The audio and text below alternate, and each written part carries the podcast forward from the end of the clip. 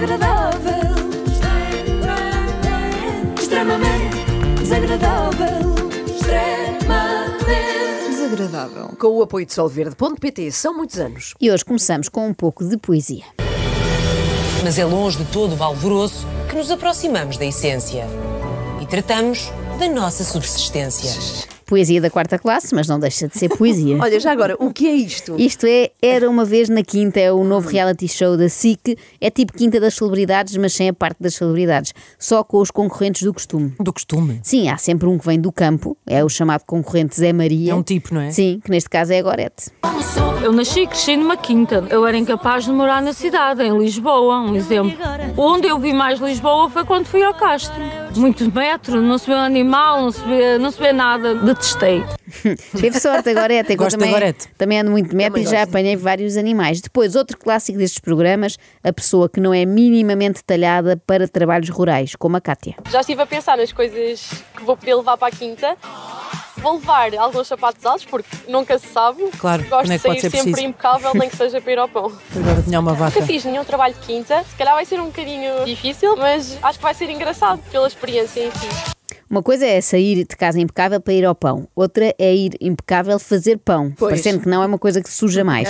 Mas sim, a Cátia diz que vai ser engraçado pela experiência em si, e eu também acho, nomeadamente quando ela perceber que os saltos altos se enfiam na terra, não é? Depois uma pessoa fica ali atolada e não consegue sair. Depois temos outro concorrente tipo, que é o concorrente Fani, nome esquisito e propensão para gastos estúpidos. Mas a Fanny tem propensão para gastos estúpidos. Hoje é em dia espero que já não, já cresceu, não é? Mas quando entrou na Casa dos Segredos, o seu segredo era sou consumidora compulsiva. E pronto, já aprenderam qualquer coisa disso. hoje. Quando esta vos sair num próximo quiz ou no Trivial Boa, Pursuit, boa. escusam de me agradecer. Eu sou Marilina, tenho 31 anos, venho de Viana do Castelo e estou neste momento a gerir o bar do meu pai. Como a Monroe. Não, não, Marilyn, neste momento não estás a gerir eh, o bar do teu pai. Neste momento deixaste o bar ao abandono para ires brincar às fazendas. Na semana passada gastei 400 euros em compras. Achei que ia comprar meia dúzia e quando dei conta comprei quase 30 fatos de treino. As pessoas acham que eu sou fútil, mas eu realmente não, não me considero. Quero desmistificar o conceito que as pessoas têm em relação a mim, da loira burra, sem conteúdo, sem cérebro, e quero mostrar que não sou assim e mostrar o meu verdadeiro eu. Ok. 30 fatos de treino. É isso. Recordo. Talvez se livre da fama de loira burra, cá está, mas de loira esquecida vai ser difícil. É que só um grave problema da amnésia justifica comprar 30 fatos de treino. Uma pessoa continua a comprar porque não se lembra que já comprou antes. E mais, para que tanto fato de treino? Eu aposto que nem o Nelson Évora tem tantos. Aliás, nem o Pedro Vieira, que vem cumprir a cota de concorrente do ginásio. Sou o Pedro Vieira, tenho 34 anos e vivo em Vizela. Sou personal trainer. Considero-me um concorrente mais forte intelectualmente, na verdade, mais até do que fisicamente. Eu Estou em celibato há dois anos porque decidi trabalhar em mim, na pessoa que sou, e afastar-me um pouco dos jogos dos relacionamentos, digamos. Sinto que a cultura é um caminho para nos fazer pessoas melhores. Passo neste momento muito tempo a ler na biblioteca, passo muito tempo sozinho a estudar assuntos. Olha, gosto. Sozinho a estudar assuntos. Estudar assuntos é mesmo quem não está a estudar nada, não é? Então, filho, o que é que estudaste ontem? Eh, assuntos. Coisas, coisas. Não é? Aqui a produção do programa eu sinto que levou o gato por lebre, não é? Estavam à espera de um PT engatatão Que nem o bombadão, não é? Que passasse a vida no ginásio. Este passa a vida na biblioteca a praticar o celibato como se fosse um monge. Mas não é bombadão? Não, é mais para o normal. Ok. Sabem Estás que é uma, uma pessoa de Cascais que que que está solteira? Como? É um celibeto. Vai daí, tiveram que ir buscar outro, outro PT que fosse menos dado à cultura e mais ao culturismo. Eu sou o Chico, tenho 31 anos, vivo em Lisboa e sou personal trainer. Tenho um canal de YouTube há mais ou menos um ano. Quem não se prepara, prepara-se para falhar. Sei que sou uma referência Bomba. no culturismo nacional. Orgulho-me de dizer que nunca fiquei fora de um top 5 de todas as vezes que competi. A minha namorada é atleta profissional de biquíni. O que nos ligou, por incrível que pareça, foi o culturismo. Atleta profissional de Não é biquíni. por incrível que pareça, É uma Chico. modalidade. Tu acabaste de dizer que és culturista e que ela também é culturista. Vai daí, não é nada inesperado que tenha sido o culturismo a juntar-vos. Surpreendente era se tivesse sido uma macramé. Ora, pois. Ao Mas mesmo é tempo, giro, porque o outro atleta. era cultura, não é? Falava de cultura, este culturismo. Pois é, É pois é. engraçado. É tudo a mesma coisa. É. Sim, sim, e vão ambos cultivar, não é? Lá na quinta. claro. Ao mesmo tempo, atleta profissional de biquíni, cá está, parece uma maneira de dizer que não se faz nada, não é? Tipo, ele é atleta do levantamento do copo e ela é profissional do biquíni. Passam a vida na praia. Sou Ricardo Amorim, tenho 47 anos e sou do Porto. Trabalhei como manequim profissional mais de 15 anos. Atualmente sou DJ. O meu apelido no jiu-jitsu é lobisomem ou lobisman, porque depois de uma jantarada e assim de alguns copos, era uma noite de lua cheia, estava uma lua incrivelmente linda e eu deu-me vontade de uivar. Senti esse apelo e pronto, e desde aí que fiquei, fiquei batizado do lobisomem. Lobisomem, ok. Agora, Então Lubisman, não. Faz sentido algum, porque a palavra inglesa nem sequer é assim. Mas pronto, nestes programas tem sempre de haver alguém que também não domina o inglês, não é? Tipo Sim. Cátia Palhinha, não é? E alguém do Porto, é importante alguém do Porto eh, e que seja DJ também. Portanto, no fundo, o Ricardo cumpre vários requisitos ao mesmo tempo, é um cliente, é um, cliente, é um concorrente e também Sim. cliente perfeito. Já o António é o típico concorrente no Elia. Pessoa que já tinha idade para ter juízo quando resolveu meter-se numa coisa destas. Chamo-me António, tenho 50 anos, venho de Barcelos. Inscrevi-me na Era uma vez na Quinta para fugir da cidade. Dispenso tudo: os cafés, os shoppings, o trânsito, o stress. Já estou saturado. Sinto mesmo chamamento para ir para o campo. Quero paz e sossego, quero a natureza, acordar com os pássaros, lidar com animais. Lidar com animais, os pássaros, não sei quantas câmaras de filmar, a filmar tudo o que nós fazemos, eh, dezenas de concorrentes. Bom, o António foi um bocadinho ao engano, ele parece estar a descrever a sua reforma e não um reality show, não é? Em certos aspectos até são semelhantes, passas muito tempo fechado numa casa, enquanto as pessoas mais novas estão lá fora a trabalhar e a fazer pela vida. Bem, eu confesso que temi que este reality show fosse outra vez arroz. Mas porquê? Porque os concorrentes são mais do mesmo. Também, mas sobretudo no sentido em que estes programas são horas e horas de discussões tão desinteressantes como as que nós temos em casa. Por exemplo, ontem no caso do arroz, eu fiz questão de perguntar a toda a gente duas vezes se alguém queria mais arroz, todos já tinham comido e depois houve alguém, agora não me recordo quem, que disse até, "Ra- rapa o tacho para não estragar e foi o que eu fiz, eu vi que estava arroz na panela e tirei. Pronto. E depois? São horas e horas de programação em que pessoas banais discutem assuntos banais. E isso, de alguma forma, não sei porquê, é fascinante para quem vê. A mim, que sou uma pessoa mais banal, mais banal ainda, eh, aborrece-me. Aborrece-me de morte, eh, porque eu já passo o dia a discutir banalidades, não preciso ver isso na televisão. Chamem-me só quando aparecer alguém realmente extravagante, como a Cris Graça. Sou Cris Graça, tenho 40 aninhos e venho de Aveiro. Sou consultora de marketing digital, pioneira do novo tipo de marketing, que é o marketing estrelar. É marketing estrelar porque eu sou uma estrela. Claro, evidentemente. Ela conquistou-me logo nos 40 aninhos. Eu acho que já falámos aqui disso uma vez. Aninhos só faz sentido até completarmos quatro é. primaveras. Depois disso E já não é assim? admissível. E mesmo Mas, assim, Espera, ela disse, que nós aqui ouvimos as Sim, duas, sim. ela é pioneira de marketing estrelar. precisamente porque é uma estrela. Sou da área do marketing estrelar. Ok. Marketing estrelar? Nunca ouvi falar. Também não. O que é que isso? Porque a Moazinha aqui criou o marketing Ah, fixe. estrelar. E quando achávamos que nada podia ser pior do que 40 aninhos, eis que a Cris manda um moazinha. Pior só se dissesse aqui a G. Mas, mas há pessoas assim, não é? Que dizem aqui o G, foi aqui o G que se lembrou. Mas portanto, ela não só inventou o marketing estrelar, não sei se repararam, como ela diz que isso é uma área, ela já inventou Sou uma uma área. pessoa com um perfil distribuído, ou seja, sou bastante energética e atenta, muito observadora. Uma das minhas maiores qualidades é onde eu ponho a mão faço crescer. Oi? Péssima frase. Parece que é de outra área do marketing que eu nem sequer posso É nomear um, aqui. é um toque de Midas, no fundo, não é? Dicas de Graça surgiu em 2013. Como sou a Cris Graça, as dicas são gratuitas e isso é tudo marketing estrelar. Se ela fosse do Brasil, era a Cris Graça aí. Eh, eu percebo agora porque é que a Cris diz que tem 40 aninhos. Porquê? É que ela tem um espírito mesmo muito, muito jovem. Está naquela fase em que acredita em tudo o que inventa. É como o meu filho de 3 anos, pega num bocado de plasticina e nos garfos de plástico e diz que tem um restaurante. Ah, mas é, aí ele está a fazer marketing de um ovo estrelar. Obrigada, Ana, por ter participado. Bom, mas agora chega de brincadeiras porque vêm aí as nomeações. Nomeação, para quem não sabe, é o momento em que os concorrentes votam em quem acham que deve abandonar o programa. É só isto. É um exercício banal para a maioria, um evento potencialmente traumático para a Cris. Eu nomeei a Cris, em primeiro lugar.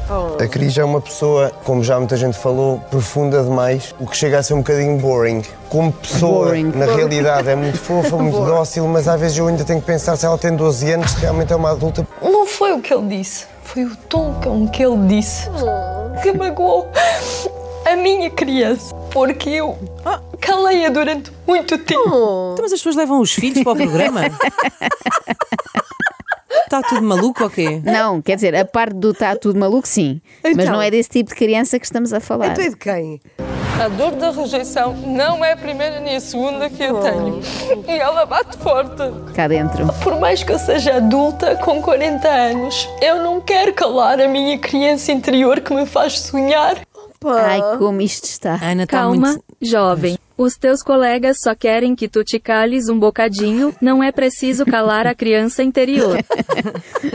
Não que eu queira, longe de mim, estabelecer aqui alguma relação causa e efeito, mas vocês já repararam que quanto mais esotéricas são as pessoas, mais desequilibradas parecem. Não devia ser ao Oh, Jo- contrário. oh, Jo- oh, Joana, desculpem, oh, Joana, desculpem. oh, Joana, Para por amor de Deus. e não saber o que vai acontecer no minuto seguinte e estar tranquila e colocar eh, em prática eh, o refrão da minha música que virou um mantra na minha vida é uma superação e me deixa muito feliz. Qual é a sua música? Obrigada, obrigada André Rodrigues. Também era a pergunta que eu tinha na cabeça. Eu tinha esperança que tu perguntasses isso. Essa questão foi Eu tão acho que é importante. o sola da bota.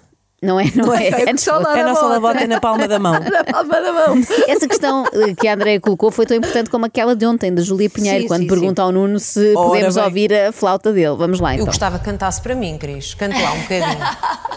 Tem uma coreografia muito linda. Confia, acredita, te ama, se alegra e abundante, te liberta dos teus limites.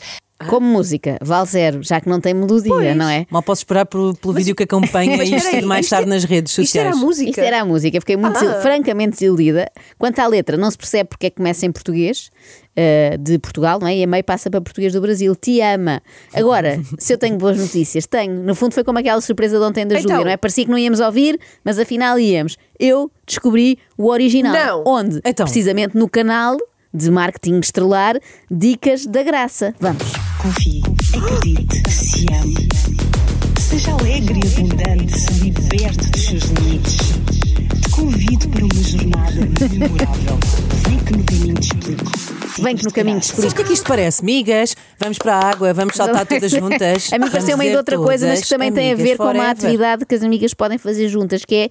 Parece uma aula de RPM, Ah, de cycling sim, ou de sim, spinning. sim. Pois ou- é. Não é? Bora lá. Agora, mesmo quem nos está a ouvir, Ok. peguem todos nas vossas bicicletas Bora. estáticas e imaginárias, Imaginárias, e vamos. vamos subir a montanha. Vamos! de graça.